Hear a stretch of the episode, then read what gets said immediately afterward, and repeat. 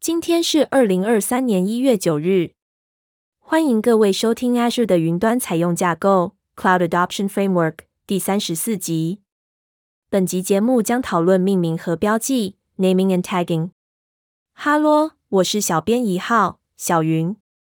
哈喽，我是小编二号小端。很高兴二零二三年我还有出现，请大家继续支持收听。先谢过了。开发 Azure 资源的命名和标记策略。组织您的云端资产，以支援治理、作业管理和账务处理需求。定义完善的命名和中继资料标记惯例有助于快速找出及管理资源。这些惯例也有助于透过扣款和明细分析账务处理机制，将云端使用量成本与业务小组产生关联。尽早定义您的命名和标记策略。使用下列连接来协助您定义和实作策略：一、定义您的命名惯例；二、Azure 资源类型的建议缩写；三、定义您的标记策略；四、资源命名与标记决策指南；五、Azure 资源的命名规则和限制。命名和标记的用途：为安全起见。正确的表示和命名您的资源是不可或缺的。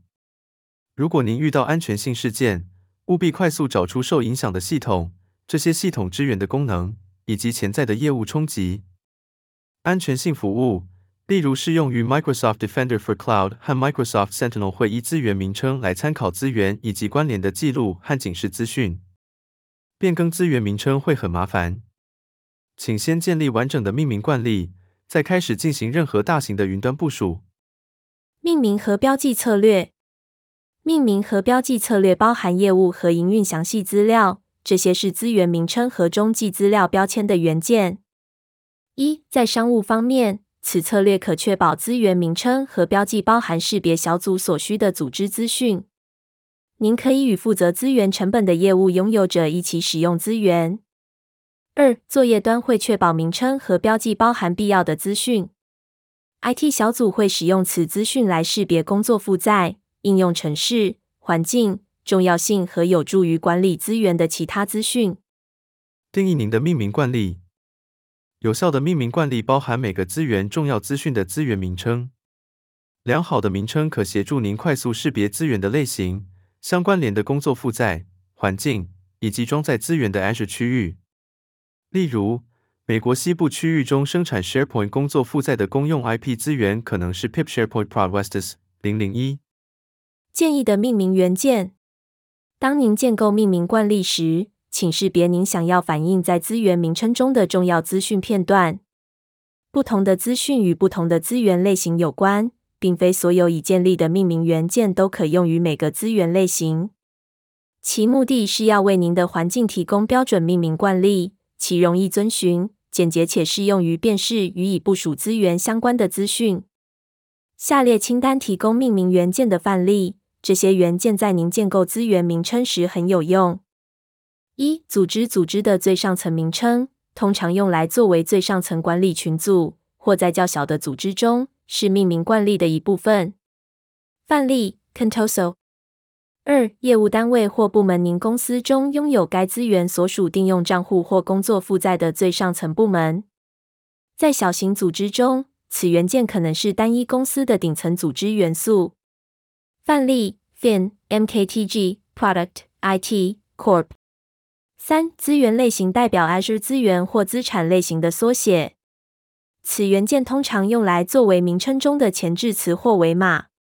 如需详细资讯，请参阅 Azure 资源类型的建议缩写。范例：RG、VM。四、专案、应用程式或服务名称资源所属的专案、应用程式或服务名称。范例：Navigator、Emissions、SharePoint、Hadoop。五、环境资源所支援工作负载的开发周期阶段。范例：Prod、Dev、QA、Stage、Test。六、位置部署资源的区域或云端提供者。范例：Westus、Eastus 二、Westu、USVA、UST。七、VM 角色 VM 用途的识别码。范例：DB、资料库、WS、网页伺服器、PS、列印伺服器。八、执行个体特定资源的实例技术，可识别多个具有相同命名惯例的资源。范例零一零零一。命名考虑：除了定义命名元件之外，您也必须考虑应该列出命名元件的顺序，以及您应该在元件之间使用何种分隔符号类型，并考虑与资源类型相关联的不同命名规则。范围：所有 Azure 资源类型都有定义该资源层级的范围，而且资源名称必须是唯一的。资源在其范围内必须有唯一的名称。例如，虚拟网络有资源群组范围，这表示在指定的资源群组中，只能有一个名为 Viniprod Westus 零零一的网络。其他资源群组可以有自己名为 Viniprod Westus 零零一的虚拟网络。子网络的范围设定为虚拟网络，因此虚拟网络中的每个子网络都必须有不同的名称。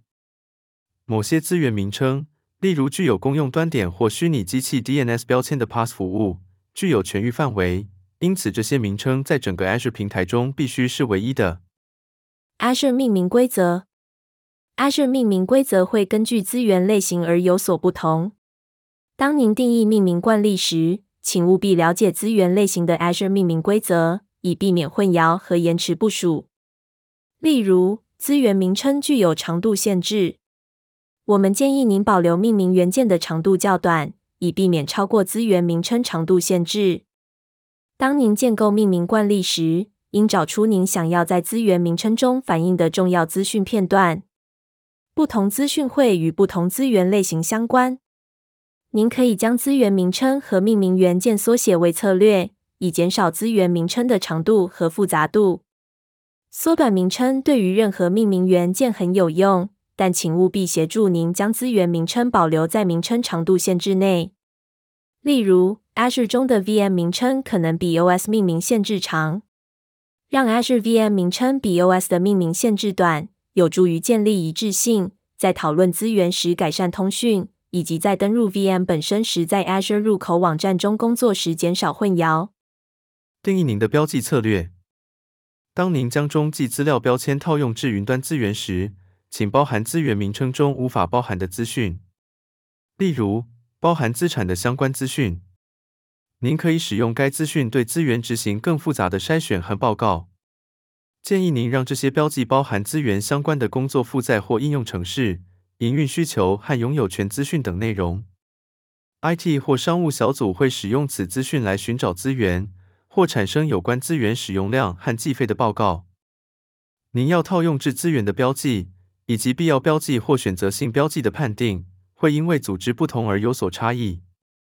使用下列标签来增加 Azure 资源使用量的可见度：标记名称、应用程式名称、Key Application Name、Value Issue Tracking System、标记名称、成本中心、Key Cost Center、Value 五万九千八百八十八、标记名称、专案的结束日期、Key End Date、Value 二零二三年十月十五日。